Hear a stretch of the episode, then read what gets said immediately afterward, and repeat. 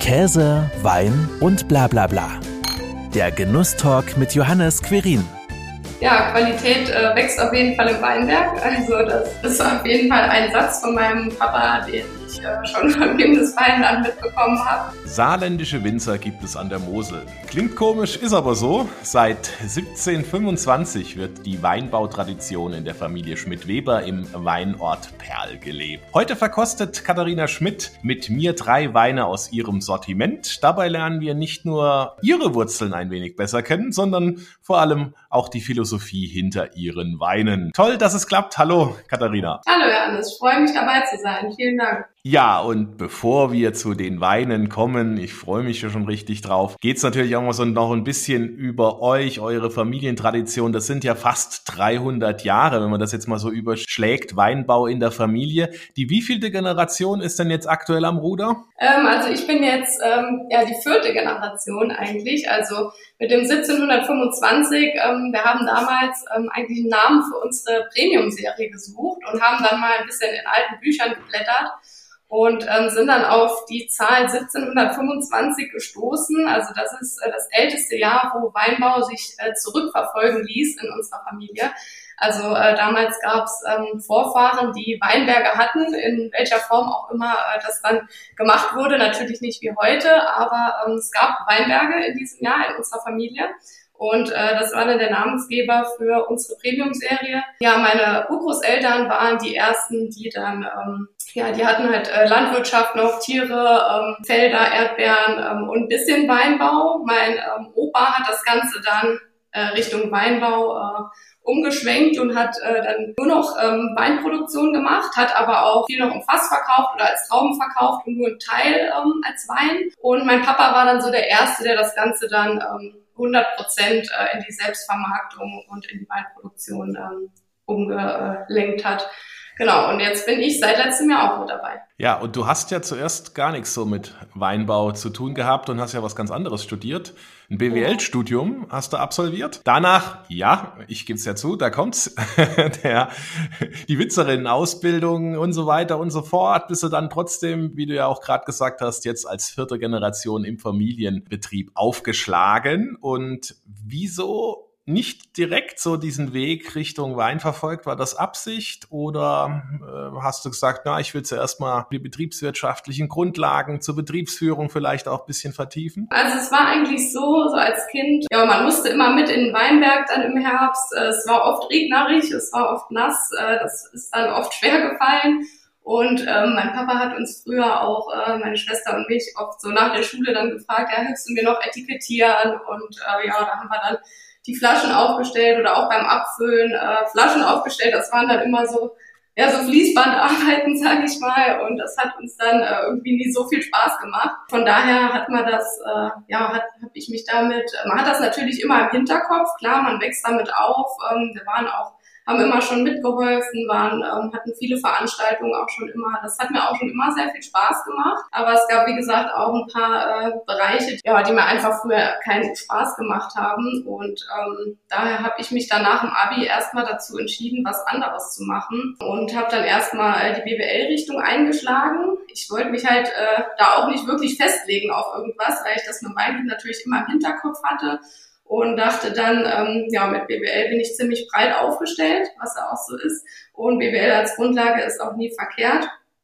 Und ähm, habe dann im, in der Studienzeit in Saarbrücken auch sehr viele Praktika und Werkstudentenjobs gemacht in verschiedenen Firmen und habe dabei dann eigentlich gemerkt, ähm, was ich nicht machen will. Also von dem her war das schon äh, eine sehr wichtige und prägende Zeit für mich und ähm, habe nach und nach auch immer mehr die Freude dann ähm, am Wein gefunden. Also ich habe dann auch angefangen, so ja, also mal Weinproben äh, mit Freunden, Bekannten zu machen und habe eigentlich da gemerkt, wie, wie begeistert auch die Leute von dem Thema sind und ähm, das Wein auch die Menschen einfach verbindet. Ja, man einfach immer eine, eine gute Zeit hat, wenn es um das Produkt geht. Ja, die Leute einfach das total ähm, beeindruckend finden und auch äh, sehr viel hinterfragen und genau, habe dann so ein bisschen meine äh, Liebe dazu entdeckt und habe dann nach dem BWL-Studium ein Praktikum in der Pfalz gemacht äh, bei der Tina Pfaffmann.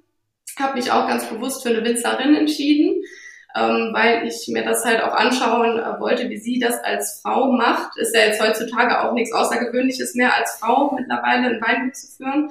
Aber ähm, ja, damals war das doch so, dass meine Eltern gesagt haben, ja, überleg dir das, äh, ob du das machen willst als Frau. Meine Mama hat immer gesagt, studier doch besser Lehramt, das kann man besser mit Familie dann kombinieren und so weiter. Und ähm, ja, hat, hat, äh, war dann aber sehr begeistert auch von der Tina, wie sie das äh, alles äh, managt und macht. Ja, habe mich dann für das duale Weinbaustudium in Neustadt entschieden was mir auch einfach wichtig war, da ein bisschen die Praxis äh, mit reinzukriegen, weil ich ja davor, wie gesagt, das BWL-Studium gemacht habe und das dann sehr theorielastig war. Deswegen fand ich das Modell in Neustadt mit, mit dem dualen Studium sehr gut. Also man hat dann ähm, die sechs Semester ähm, Bachelor, hat dann noch zwei Jahre Ausbildung und äh, kann sich da auch ähm, verschiedene Weingüter mit Auslandsaufenthalten alles aussuchen. Und äh, das hat mir dann auch sehr gut gefallen, habe auch eine sehr coole WG-Erfahrung äh, dann gehabt. Also wir hatten eine Sechser-WG in Neustadt und haben da auch sehr viel Wein probiert und hatten da echt eine schöne Zeit. Das gehört dazu. Ja. Quasi die Ersatzfamilie zur ja. eigenen Familie. Wie ist es denn jetzt eigentlich so, mit der Familie gemeinsam zu arbeiten? Ähm, ja, also wir sind uns immer noch so aneinander am Gewöhnen. Es ist ja erst seit einem guten Jahr jetzt. Ähm, wir sind halt auch ein sehr äh, kleines Weingut, also wir haben 15 Hektar insgesamt und äh, dementsprechend ist das halt ein Familienbetrieb. Wie gesagt, ähm, habe ich schon immer viel mitgeholfen, aber wenn man dann so Vollzeit 24-7 zusammenarbeitet, ist das dann doch nochmal was anderes. Aber im Großen und Ganzen sind, äh, klappt das sehr gut, muss ich sagen. Also meine Eltern, die sind da auch sehr modern und sehr offen. Also ähm, es ist jetzt äh, nicht so, wenn ich jetzt mit einer neuen Idee um die Ecke komme, dass die dann sagen, ach nee, das äh, machen wir jetzt eher nicht. Also die sind da, die sind da wirklich sehr offen, wofür ich auch sehr dankbar bin, weil das ist äh, nicht selbstverständlich, dass äh, ja, dass ähm, das so funktioniert. Und ähm, ja, mein Papa lässt mir da auch ziemlich freie Hand, meine Mama auch. Also auch im Bereich Veranstaltungen sagen sie auch immer, mach, was du machen willst. Es kann nicht so viel schief gehen. Also da bin ich auch sehr, sehr froh, weil ich ja auch einen Background habe, sage ich mal. Also es ist jetzt nicht wie bei einem Start-up, wo man schauen muss, was macht man, was macht man nicht. Ich kann da sehr viel ausprobieren. Auch im Weinberg habe ich jetzt das ein oder andere neu gestartet und letztes Jahr ein neues äh, Weinprojekt. Also ja, das ist, äh, das klappt doch schon sehr gut. Also da kann ich mich schon ausleben. Also schön Hand in Hand, gibt aber sicherlich ja auch klare Aufteilungen. Wo siehst du dich denn eher? Siehst du dich mehr im Keller oder im Weinberg oder lässt sich das gar nicht so klar trennen? Also im Moment ist es tatsächlich so, dass wir noch keine klare Aufteilung haben ähm, wobei ich ja auch immer von vielen höre, ähm, ja, der eine macht dann Weinberg, der andere macht Keller, sonst funktioniert es nicht. Ähm, bei uns funktioniert es ganz gut, so wie es im Moment ist. Also, dass jeder, ähm, gut, meine Mama, die macht mehr Weinverkauf und Büro.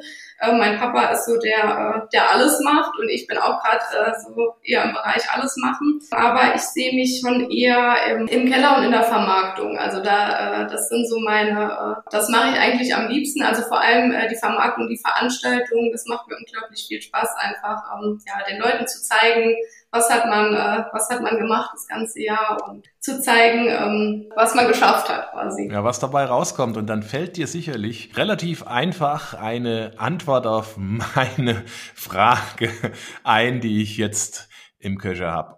Beschreibt okay. doch mal eure Weine in drei Worten. Oh, unsere Weine in drei Worten sind. Gut, wir haben ja die drei ähm, verschiedenen Segmente, auf die ich nachher noch äh, näher eingehen will. Ähm, da würde ich sagen, unsere Basisweine sind äh, spritzig, frisch, leicht. Und ähm, die Weine aus dem Holzfass, also die gehobeneren Kategorien, sind äh, ja cremig, vollmundig und gehaltvoll. und da sind wir ja auch schon mitten bei. Jetzt reicht's auch, jetzt wird's Zeit für Wein. Du hast es ja auch schon gesagt und ich eingangs ja auch. Äh, du hast drei Weine ausgewählt. Kann man denn auch sagen, dass die drei so ein bisschen euer Weingut ganz gut charakterisieren? du hast ja auch schon gesagt, die drei äh, Kategorien, wo dann ja. äh, entsprechend dann äh, mit eine Rolle spielen. Ja, auf jeden Fall. Also ich habe extra die drei Weine ähm, ausgewählt, weil wir so eine eigene Qualitätspyramide haben und da stehen an der Basis äh, die Klassiker. Wie gesagt, äh, leichte, spritzige Weine sind, die im Edelstahltank ausgebaut sind. Dann haben wir ähm, im mittleren Segment die Lagenweine, die im großen Holzfass ausgebaut sind und äh, in der Spitze dann die Premium-Serie äh, 1725, was ich anfangs erzählt habe, die in Barrikfässern ausgebaut sind. Und auch die Rebsortenauswahl, die ich jetzt getroffen habe, spiegeln uns auch wieder, weil unser Fokus liegt auf den Burgunderweinen. Also oft ist es ja so, wenn man an die Mosel denkt, denkt man immer an Riesling, an Schieferböden und an Steillagen. Und äh, bei uns an der Obermosel ist es äh, nicht so. Also die Besonderheit hier ähm, sind die Muschelkalkböden. Also wir haben Muschelkalk- und Käuperböden. Ähm, vor Millionen Jahren war das die ganze Region hier ein großes äh, Meer und äh, so haben sich diese Muschelkalkschichten hier abgelagert und ähm, die bilden einfach die Basis für Burgunderweine. Also wir sind da sehr ähnlich auch zum Burgund, auch von den Böden, sind da sehr an Frankreich orientiert und ähm, deswegen habe ich auch den Grauburgunder und den Chardonnay ausgewählt heute, um einfach ja unsere Burgunder äh, ein bisschen äh, zu zeigen. Und wir starten aber mit einem Sauvignon Blanc genau. aus der Klassikreihe. Ja, genau. Den Sauvignon Blanc habe ich ausgewählt, weil das eigentlich ja dieses Jahr einer meiner Lieblingsweine ist und ähm, eine Sorte ist, die eigentlich gar nicht so typisch ist hier äh, an der Obermosel oder ist ja generell noch nicht so ähm, vertreten, kommt jetzt aber immer mehr. Und ähm, ich glaube, die Sorte hat auch ein sehr äh, großes Potenzial und macht einfach unglaublich viel Spaß. Also wir bauen die Sorte ähm, jetzt im Edelstahltank sehr frisch und spritzig aus, also so ein bisschen südafrikanisch. Also man hat äh, sehr stark die grüne Paprika in der Nase. Also ist ganz, äh, ganz eine ganz andere Sorte als die Burgunder. Aber ähm, ja, ich persönlich finde die Sorte einfach sehr spannend und äh, glaube, dass die in den nächsten Jahren ähm, einen Aufschwung auch erleben wird. Und es, äh, die kommt auch sehr gut an, die Sorte. Also es gibt, ja, es ist so ein bisschen zwiegespalten. Also es gibt manche, die mögen es nicht so, aber die meisten Leute, die sind sehr überrascht davon. Also es ist äh, einfach mal was ganz, was ganz anderes. Dann probieren wir doch mal zum Wohl. Zum Wohl, cheers. Hm? Genau das, was du auch beschrieben hast, hat man sofort in der Nase, aber auch im Mund. Die Paprika, die grüne in dem Fall und auch so andere grüne Früchte, Stachelbeere, so in die, in die Richtung, ne? Hat man hier direkt. Und ja, passt genau, wie du das beschrieben hast, frisch, leicht spritzig, würde ich auch tatsächlich sagen, so wie du es schön äh, eben beschrieben hattest. Hat natürlich auch schon noch eine kräftige Säure? Ja, das ist äh, der Jahrgang 21. Ähm, wir waren ja sehr verwöhnt von 18, 19 und 20. Da war es ja extrem heiß. Ähm, es hat sehr wenig geregnet und ähm, die Weine waren halt alle sehr fett, hatten relativ viel Alkohol und ähm, hatten diese Säure nicht. Ja, im letzten Jahr war es eigentlich mal wieder ein normales Jahr, so wie wir es hier gewohnt sind. Also früher war ja jeder Jahrgang äh, eher verregnet, jeder Sommer war äh, regnerisch und ähm, 21 ähm, ja, war, war ein Jahr, wie wir es jetzt äh, gar nicht mehr gewohnt waren. Was aber auch ganz spannend ist, weil es einfach äh, mal wieder sehr ja, sehr mineralisch, eine knackige Säure, wobei es auch immer in der Kommunikation dann mit Kunden äh, schwierig ist, weil die Leute natürlich von den drei äh, vorherigen Jahrgängen ähm, ja diese Säure nicht mehr gewohnt waren und diese hohen Alkoholwerte und da ist dann viel äh, Erklärungsbedarf auch äh, nötig. Ja, das ist äh, natürlich ein Naturprodukt. Der hat jetzt 11,5 Volumenprozent. Und äh, ist halt, ja, jeder Jahrgang ähm, wird natürlich schon mal versucht, in diese Richtung wieder zu bringen, wie er war, aber es geht halt nicht immer, weil man mit dem arbeiten muss, was äh, einem die Natur da auch beschert. Ja. ja, genau. Wie arbeitet ihr denn im Weinberg? Vielleicht kannst du da auch noch ein bisschen was dazu erzählen. Ja, gerne. Ähm, ja, also wir sind kein ähm, biozertifiziertes Weingut, aber wir arbeiten sehr naturnah und äh, nachhaltig. Also wir bringen keine Insektizide, Akarizide oder Herbizide aus. Also, ähm, also in, im Bereich Insektizide ähm, mit Pheromonfallen, um den Traubenwickler zu bekämpfen. Den Unterstockbereich halten wir mechanisch sauber. Also wir haben uns da jetzt ähm, mit Maschinen im Unterstockbereich sehr gut aufgestellt. Ist auch sehr zeitaufwendig, weil man drei, vier verschiedene Maschinen hat und immer wieder im Laufe des Jahres ähm, fahren muss, um einfach die Beikräuter ähm, klein zu halten. Genau, und ähm, was uns dann unterscheidet, sind halt die Fungizide, die wir einsetzen, aber auch da kommt es halt auch immer auf die Dosis an. Also wir ähm, schauen, dass wir eine sehr luftige und lockere Traubenzone haben, machen dafür sehr viele Handarbeiten. Also das fängt schon beim Rebschnitt an. Wir ähm, schneiden nur eine Burgrebe an mit ähm, 10 bis 12 Augen, womit wir den Ertrag ja schon von vornherein äh, begrenzen. Dann ähm, brechen wir auch Doppeltriebe weg, also aus äh, einem Auge wachsen ja auch zwei Triebe raus und da brechen wir einen schon mal ähm, schon weg und machen auch am Kopf ähm, an der Rebe alle Triebe, die ja, quasi Energie äh, wegziehen oder das Ganze dicht machen, brechen wir alles aus. Also da ist sehr viel Handarbeit äh, notwendig, aber das, ja, das sind wir mit allen, allen Händen im Sommer immer äh, draußen am Arbeiten, um einfach die Traubenzone sehr luftig und locker zu haben, damit man da auch weniger Pflanzenschutz benötigt, äh, damit Pilze auch nicht so die Chance haben, sich da ähm, anzusiedeln quasi, ähm, damit wir einfach auch Pflanzenschutz reduzieren können. Genau, Dünger, äh, Mineraldünger nutzen wir auch keinen. Wir haben jetzt eigenen Kompost seit zwei Jahren, den wir herstellen mit einem, äh, mit zwei anderen Weinhütern hier aus dem Ort. Genau, da haben wir dann unseren äh, Dresdner, also die Traubenreste quasi im Herbst, den wir dann mit äh, Mist und äh, Grünschnitt mischen und äh, unseren eigenen Kompost da herstellen, was auch ein sehr ja, zeitaufwendiger Prozess ist, braucht man auch nochmal ja, eigene Maschinen, Kompostwender, Kompostsieb und so weiter. Aber ähm, das ist jetzt so ein bisschen mein Projekt, was ich so angefangen habe ähm, die letzten zwei, drei Jahre. Wenn das Wetter es zulässt, wollen wir dieses Jahr auch noch eine Winterbegrünung ausbringen. Aber im Moment ist es ja sehr, sehr trocken. Von daher sieht das schlecht aus. Wir hoffen mal auf mehr Regen im, ja, vielleicht August, September, damit das dann noch klappt oder nach der Lese dann. Die aktuelle Hitze macht euch da schon zu schaffen. Auf jeden Fall, ja. Also gerade die äh, jungen Anlagen, die ähm, ja zwei, drei Jahre alt sind, die lassen die Blätter jetzt schon ganz schön hängen und ähm, werden auch innen drin werden die Blätter schon gelb. Also das ist echt ein äh, großes Problem dieses Jahr, die Trockenheit. Und äh, wir haben halt auch keine Bewässerung. Ähm, ist auch nicht so einfach. Ähm, man könnte natürlich mit Bewässerungsschläuchen dann arbeiten, aber dann ist auch die Frage, wo bekommt man das Wasser her? Und ja, das sind so Themen, die uns die nächsten Jahre äh, auf jeden Fall beschäftigen, wo man auch Lösungen für, für finden muss. Das denke ich mir. Und das ist halt das, was ich ja eben auch schon sagte. Es ist halt ein Naturprodukt. Ihr lebt von und mit der Natur. Und wenn es dann Extremwetterlagen gibt, sei es jetzt extreme lange Hitzeperioden, aber umgekehrt ja genauso äh, zu starken Regen oder Hagel und ja. Sturm und alles Mögliche, dann fällt natürlich bei euch auch das ein oder andere anders aus und vielleicht auch teilweise dann ein bisschen schwieriger. Ihr habt aber großenteils weiße Sorten, ne? aber auch ein, ich glaube, ein, zwei rote, wenn ich es richtig überblickt habe. Genau, also bei uns liegt der Fokus auf jeden Fall auf den Weißweinen. Ähm, wir haben auch ähm, Spätburgunder im äh, Anbau haben auch äh, 2018 haben wir einen Rotwein gemacht im Holzfass. Der war auch ähm, ist ein sehr spannendes äh, Produkt auch geworden, weil viele Leute sagen ja immer auch äh, Rotwein aus Deutschland, äh, das brauche ich jetzt nicht. Äh, die Deutschen, die können kein Rotwein. Ja, der Wein hat auf jeden Fall gezeigt, dass auch die Deutschen Rotwein können.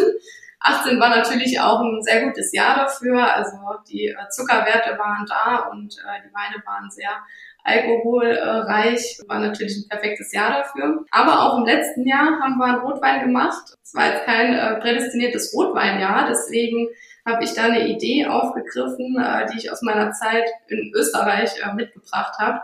Und zwar ist das ein leichter Rotwein, ich zeige dir mal hier, das Etikett haben wir auch ein äh, eigenes äh, Label gemacht, gesondert von unseren ähm, normalen Etiketten. Das ist der 11 Grad. Da haben wir äh, Spätburgunder Trauben zwei Wochen äh, auf der Maische vergoren und dann im Edelstahltank ausgebaut.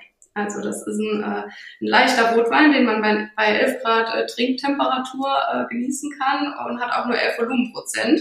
Ist auch sehr leicht von der Farbe, also ist kein klassischer Rotwein, wie man so kennt aus Spanien oder aus Frankreich, äh, sondern ist halt ein gekühlter Rotwein für den Sommer, der sehr gut jetzt ähm, zum Grillen oder einfach so für die Terrassensaison gedacht ist, um gekühlt zu trinken. Also ist ein ganz anderes Produkt. Da scheiden sich auf jeden Fall die Geister.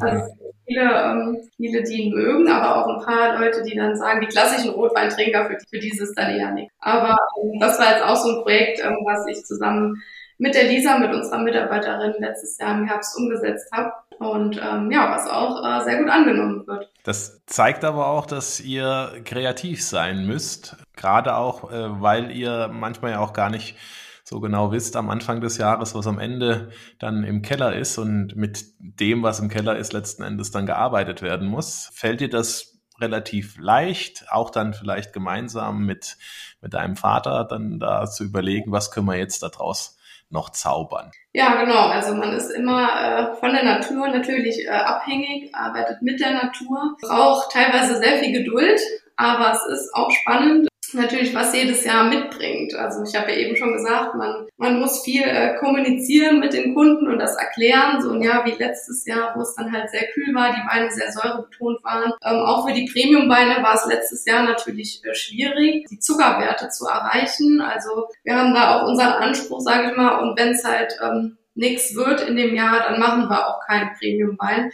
ähm, weil wir da einfach sagen, der Wein muss halt ein gewisses ähm, ja, eine gewisse Qualität haben. Und wenn es das Jahr nicht hergibt, dann, äh, dann ist es eben so. Also wir haben im letzten Jahr nur eine Sorte im Premium-Segment ausgebaut. Ist natürlich auch immer schwierig, auch für Gastrokunden oder Händler, die dann den Wein in ihrer Liste haben und man sagt dann, ja, es ist, es ist nichts da. Aber ähm, ja, das ist unser Anspruch und ähm, die Qualität, die soll bei uns ähm, da an erster Stelle einfach stehen. Aber man muss sich ähm, ja, es ist auch das Spannende, dass man sich jedes Jahr einfach auch dann wieder neue Gedanken machen muss. Also so im letzten Jahr mit unserem 11 Grad Spätburgunder, ähm, das hätte man jetzt in den drei Jahren davor nicht machen können, weil es einfach viel zu warm war und es schwierig war, diese Weine mit, mit einem geringen Alkoholgehalt zu produzieren. Dieses Jahr äh, wiederum ist es schwierig, äh, diese leichten Weine zu machen. Also wenn es jetzt so weitergeht, man kann es natürlich äh, man kann immer erst sagen, wie es war, wenn die Trauben im Keller sind. Also ich bin da immer vorsichtig mit äh, Prognosen äh, vor der Ernte, aber im Moment sieht's ja wieder nach einem sehr heißen und sehr, äh, sehr guten Jahrgang für, ähm, für kräftige Weine aus. Was bedeutet denn Qualität für dich? Der Begriff ist ja jetzt einige Male gefallen. Ja, Qualität äh, wächst auf jeden Fall im Weinberg. Also das ist auf jeden Fall ein Satz von meinem Papa, den ich äh, schon von Kindesweinland mitbekommen habe. Da liegt auch der Fokus äh, unserer Arbeit im Sommer. Also auch wenn ich äh, ja sehr gern so in der Vermarktung äh, tätig bin oder im Keller, auch äh, im Weinberg ähm, sind wir einfach alle oder auch ich viel unterwegs im Laufe des Jahres. Im Sommer ähm, machen wir uns da sehr viel Mühe mit der Handarbeit. Ja, es ist einfach wichtig, dass die Trauben 100 Prozent gesund am Stock hängen, weil nur aus gesunden Trauben kann man äh, einen guten Wein am Ende des Tages machen. Also es bringt mir nichts, äh, da im Keller dann den Fokus äh, zu legen und den Weinberg zu vernachlässigen. Also das ist auf jeden Fall immer unser Credo gewesen und wird es auch immer sein, dass wir äh, 100 Prozent gesunde Trauben ernten wollen ja, wir gehen auch im Herbst nochmal vor der Lese, ähm, was wir mit Vollernter lesen, äh, gehen wir auch vorher nochmal durch und äh, machen dann eine Selektion und schneiden ähm, ja, kranke Trauben raus oder Trauben, die nicht so reif sind. Also da machen wir wirklich sehr viel, ähm, um einfach eine gute Qualität nach Hause zu holen. Und im Keller ähm, lassen wir die Weine eigentlich mehr oder weniger in Ruhe die sollen äh, in hohe Reifen. Das ist äh, so das Credo bei unseren Lagen- und Premiumweinen, die auch eine sehr lange Zeit im Fass liegen. Genau, wir versuchen einfach möglichst wenig äh, einzugreifen, möglichst wenig Zusätze äh, zuzugeben, beziehungsweise wir geben eigentlich nur bei den Basisweinen die Hefe hinzu und das war's dann auch schon. Also wir schönen dann nichts an Farbe, an Geschmack, an Geruch. Da, das ist uns sehr wichtig, da möglichst naturnah und naturbelassen einfach zu arbeiten.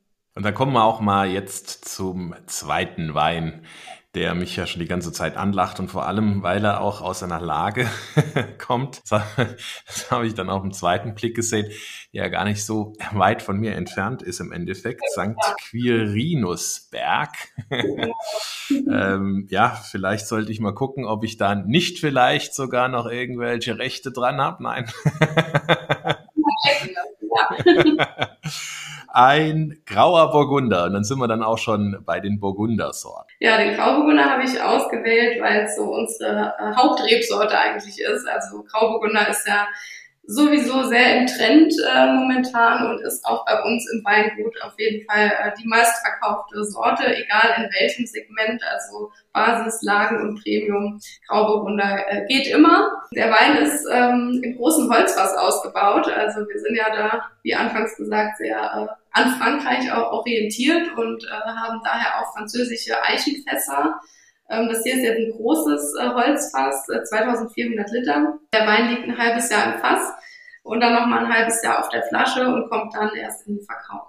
Also im Vergleich zu den äh, Basisweinen, die ja eher leicht und spritzig sind, ist der jetzt eher ein bisschen voller, ein bisschen cremiger, was auch durch die Lagerung auf der Vollhefe kommt. Also wir machen da auch keinen ersten Abstich ähm, bei den Weinen, sondern lassen die bis zur Füllung auf der äh, vollen Hefe liegen und so kriegen die einfach eine sehr schöne Cremigkeit im Geschmack. Dann probieren wir ihn doch gleich mal. Man hat zum Wohl, sag ich mal. Zum Wohl. Man hat die Holznote natürlich gleich auch in der Nase, aber merkt es auch durch so ein leichtes Karamellaroma dann im Mund, wie sich das dann so schön entfaltet. Ähm, hat auch äh, eine schöne Farbe, kräutrig, ja. Wie man es jetzt auch so ein bisschen von Grauburgunder erwartet. Genau. Ja, wir bauen die, ähm, den Grauburgunder dem geben wir auch immer, oder dem lassen wir immer ein bisschen mehr Restsüße. Also ähm, oft ist es so, ähm, wenn dann Kunden äh, Wein einkaufen und man dann fragt, ähm, wo liegt denn euer Geschmack eher trocken, eher restsüß? Und viele sagen dann auf jeden Fall trocken. Und ähm, das, was sie dann am Ende im Kofferraum haben, ist oft an der Grenze zu, so zum Halbtrockenen, also mit ein bisschen mehr Restsüße. Das schmeichelt einfach dem Wein auch. Also der Grauburgunder liegt bei uns immer so bei ja, sechs, sieben, äh, maximal acht Gramm. Ja, was den Wein einfach sehr gefällig macht. Und das ist äh, bei uns bei der Sorte einfach wichtig. Also der soll jetzt nicht staubtrocken sein, sondern äh, ja, einfach ein bisschen gefällig, soll Spaß machen. Ist jetzt auch ein schöner Essensbegleiter hier der äh, Lagen Grauburgunder. Also das ist eher so der Mainstream-Wein auf jeden Fall. Nichts zu, nichts Ausgefallenes. Werden die dann auch relativ gleich abgefüllt oder wie, wie, wie läuft es? Der ist ja ein halbes Jahr noch in der Flasche, vorher ja ein halbes Jahr im Holzfass und der andere liegt ja jetzt, wenn man in die Klassikreihe geht, einfach nur im, im Stahltank. Werden die dann gleichzeitig abgefüllt oder die Klassik-Serie landet schon viel schneller in der Flasche. Ja, die Klassiker, die äh, sind auf jeden Fall früher auf der Flasche. Ähm, die füllen wir dann im, im März meistens ab. Wir haben immer Ende März unsere Jahrgangspräsentation und ähm, genau, das sind einfach Weine, die trinkt man äh, jung in ein, zwei Jahren. Da machen die am meisten Spaß.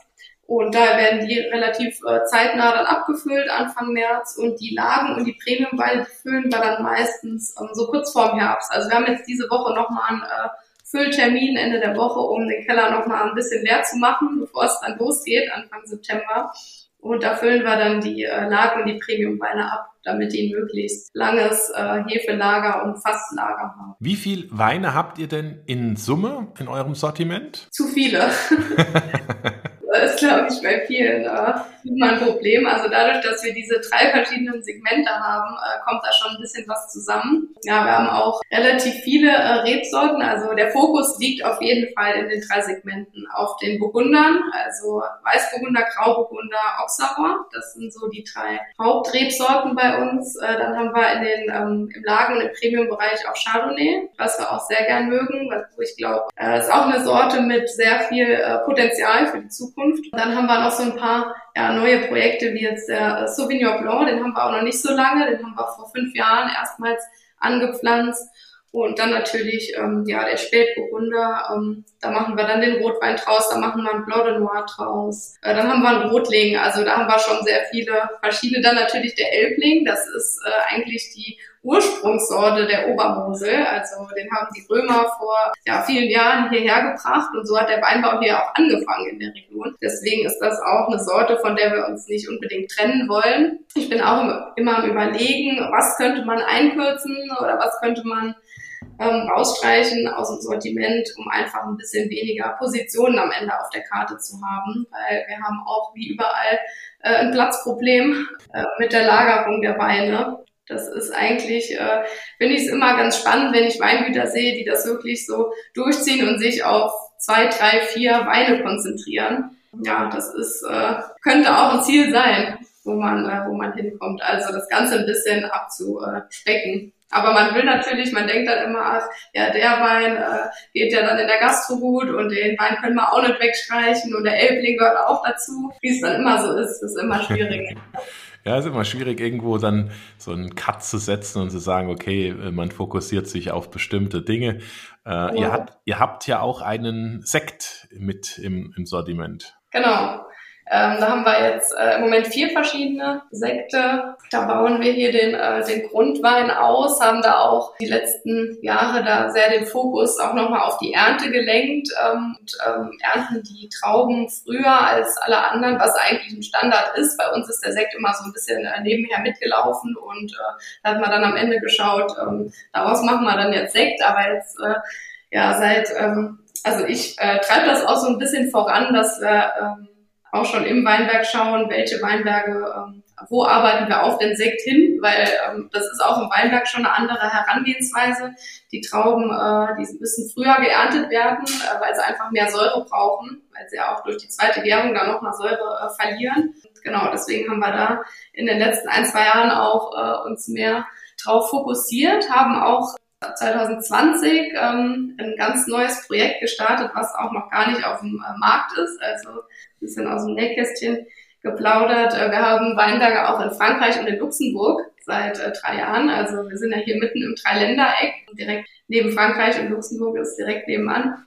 Und äh, da haben wir jetzt äh, zwei Weinberge in den beiden Ländern. Und da wird jetzt nächstes Jahr ein Dreiländersekt äh, auf den Markt kommen. Da sind wir gerade noch in der Überlegung, äh, wie sieht das Etikett aus und wir noch gerade ein bisschen am kreativ äh, gestalten. Das klingt ja sehr, sehr spannend. Also da bin ich natürlich auch sehr gespannt, was dabei rauskommt. Greifen wir mal zu was, was schon da ist und nicht erst ja. kommt. Der Chardonnay äh, 1725 aus eurer, ich sag's jetzt einfach mal, High-End-Reihe. Genau, das ist so ähm, ja, unser, äh, unsere Top-Produkte, wo das Herzblut auf jeden Fall äh, drin liegt. Also die Basisweine sind so ein bisschen die Brot- und Butterweine, sage ich mal. Und ähm, bei den Premium-Weinen, ähm, da machen wir also ein paar Spielereien. Im Keller probieren wir da immer wieder Neues aus und auch im Weinberg ähm, waren wir da jetzt die letzten zwei, drei Wochen am Trauben halbieren. Also das heißt, wir schneiden die Hälfte der Traube ähm, ab und die Trauben schultern. Und am Ende ist ähm, eine Traube wie so ein Tennisball groß, ähm, hängt noch. Und das ist einfach dazu, um, die, um den Zucker und die Aromen zu konzentrieren und äh, sehr wenig Ertrag ähm, dadurch dann zu ernten. Also ähm, an der Mosel ist es so, dass man 12.500 Liter pro Hektar ernten darf, Hektar Höchstertrag. Und bei den Premiumweinen ähm, ernten wir nur 3.000 Liter pro Hektar. Also das ist eine sehr, sehr geringe Erntemenge was aber wichtig ist, um einfach diese Qualität und dieses Aroma in den Weinen äh, generieren zu können. Ist natürlich auch immer ja ein bisschen so mit einem äh, lachenden und einem weinenden Auge, äh, wo man die Trauben dann wegschneidet, weil ähm, man kann damit leider dann nichts mehr anfangen. Also die werden dann wirklich auf den Boden geschnitten. Das tut einem dann natürlich auch immer ein bisschen weh, weil auf der einen Seite was, was die Natur einem gibt, sollte man natürlich auch nicht, äh, sollte man so annehmen. Aber um diese Premium-Weine zu, zu, machen, braucht man da einfach eine sehr, eine sehr gute Qualität aus dem Weinberg. Das ist so ein bisschen ja, die Passion auf jeden Fall. Dann zum Wohl. Zum Wohl. Schön kräftig, den Holzeinsatz merkt man natürlich da auch. Ne? Du hast ja gesagt, äh, dass er auch im Holz ausgebaut wird. Und in der Nase würde ich schon sagen, da geht schon das, was ihr ja auch so in diese französische Richtung, du hast es beschrieben, versucht, hat man da auch direkt in der Nase, wie ich finde. Da streiten sich natürlich immer auch äh, die Geschmäcker sind ja unterschiedlich. Wahrscheinlich viele Weintrinker, ist das jetzt ein klassischer Chardonnay oder ist er noch nicht fett genug und, und cremig genug? Aber ich finde, man hat da schon direkt auch so eine, so eine Assoziation in Richtung dieser französischen Chardonnays. Aber trotzdem ist er noch eigenständig und bringt auch das mit, was halt dann an der Mosel, an der Obermosel im Saarland, ich muss es nochmal wiederholen, schließlich wächst und gedeiht. Genau, also man, man riecht und schmeckt auf jeden Fall noch die Rebsorte, was uns auch immer ganz wichtig ist. Wir arbeiten da auch nicht ähm, nur mit neuem Holz, also haben immer teilweise neue Holzfässer, aber verschneiden da auch immer mit einem äh, großen Teil an altem Holz, damit einfach die Sorte nicht so überlagert ist. Also wir haben auch in den ähm, neuen Barriques auch immer ein leichtes Toasting drin, aber trotzdem schmeckt man einfach, dass es ein neues Holz ist. Und ähm, ich finde, oft wird dann so die Rebsorte so ein bisschen überdeckt.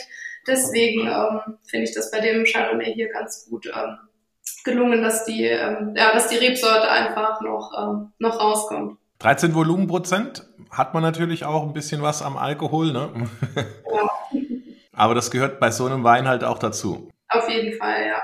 Und ich finde, äh, durch die Lagerung im Holzfass ist das auch schön eingebunden. Also das schmeckt nicht bitter oder also es ist, äh, ist schon sehr harmonisch. Du hast ja auch erzählt, Events sind so ein bisschen dein Steckenpferd. Was gibt's denn da alles bei euch zu erleben oder was kann man denn auch gemeinsam bei euch auf im Weingut erleben, wenn man dann in Perl bei euch aufschlägt? Ähm, was wir jetzt dieses Jahr ganz neu ähm, gemacht haben, was ich so ein bisschen vorangetrieben habe, sind äh, die Pop-Up-Samstage. Also da haben wir immer ein Motto, äh, Big Bottles und Barbecue hatten wir zum Beispiel. Wir, hier, wir haben hier auch die Weinstube, die Bibliothek und äh, den Hof ein bisschen umgebaut äh, vor zwei Jahren während Corona und äh, haben uns gedacht, äh, dass wir das ein bisschen mehr nutzen wollen und haben dann hier in der Bibliothek und auf dem Hof diese Pop-up-Samstage angeboten, was auch sehr gut angenommen wurde. So ein bisschen der Ersatz für unsere Drei-Länder-Wanderung. Also wir haben ähm, die Drei-Länder-Wanderung jetzt 15 Jahre haben wir das gemacht. Also damit bin ich eigentlich auch äh, groß geworden, mehr oder weniger. Ähm, da sind wir hier einen Tag durchs Dreiländereck gewandert und haben so ein bisschen Tischlein deck dich mäßig äh, immer Wein verkostet auf dem Weg und was passendes zu essen dazu. Was wir jetzt im Moment nicht machen, aber vielleicht im nächsten oder übernächsten Jahr wieder mal schauen. Also wie gesagt, dadurch, dass das so ein bisschen mein äh, Steckenpferd ist, die Veranstaltung, schauen wir mal, ob wir das wieder so in der Form dann anbieten. Und ähm, jetzt steht ja die Weinlese auch vor der Tür.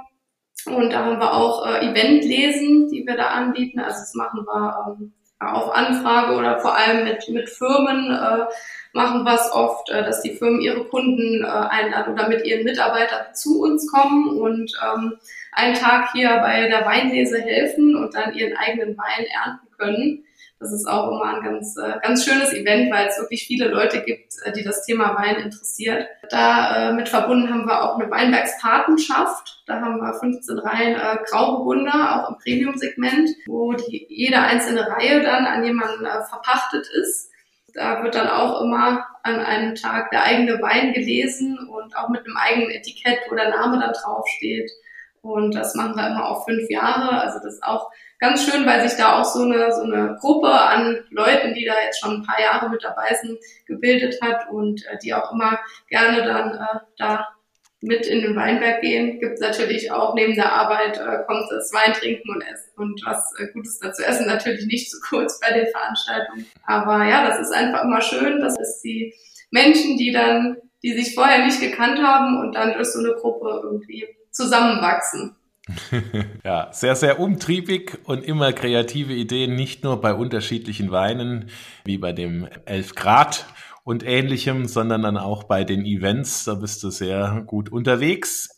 Eine Frage hätte ich tatsächlich noch. Du hast gesagt, der Sauvignon Blanc ist dein Lieblingswein. Auf welchen Wein bist du denn ganz besonders stolz, der das Licht der Welt schon erblickt hat oder vielleicht demnächst dann erblickt? Ähm, also tatsächlich auch den Sauvignon, weil ähm, wir, wir entblättern den Sauvignon im Weinberg äh, gar nicht. Das war so ein bisschen, äh, kam dann von mir. Also ist jetzt auch keine äh, Riesenneuheit, aber mein Papa ähm, war immer, oder wir sind generell immer viel am Entblättern, um einfach, wie gesagt, die Traubenzone ähm, sehr luftig zu halten. Und ähm, dann habe ich mit meinem neu gewonnenen Uniwissen nach äh, zwei Semestern Weinbau gesagt, auf keinen Fall den Sauvignon entblättern, um äh, einfach diese grüne Aromatik äh, zu erhalten. Und dann hat er das auch so gemacht, mein Papa, da war ich noch nicht im Betrieb. Ja, sagt dann auch heute äh, noch, äh, dass er froh ist, dass ich das damals so gesagt habe, um einfach weil wir einfach diese, diese schöne grüne Aromatik in dem Wein haben.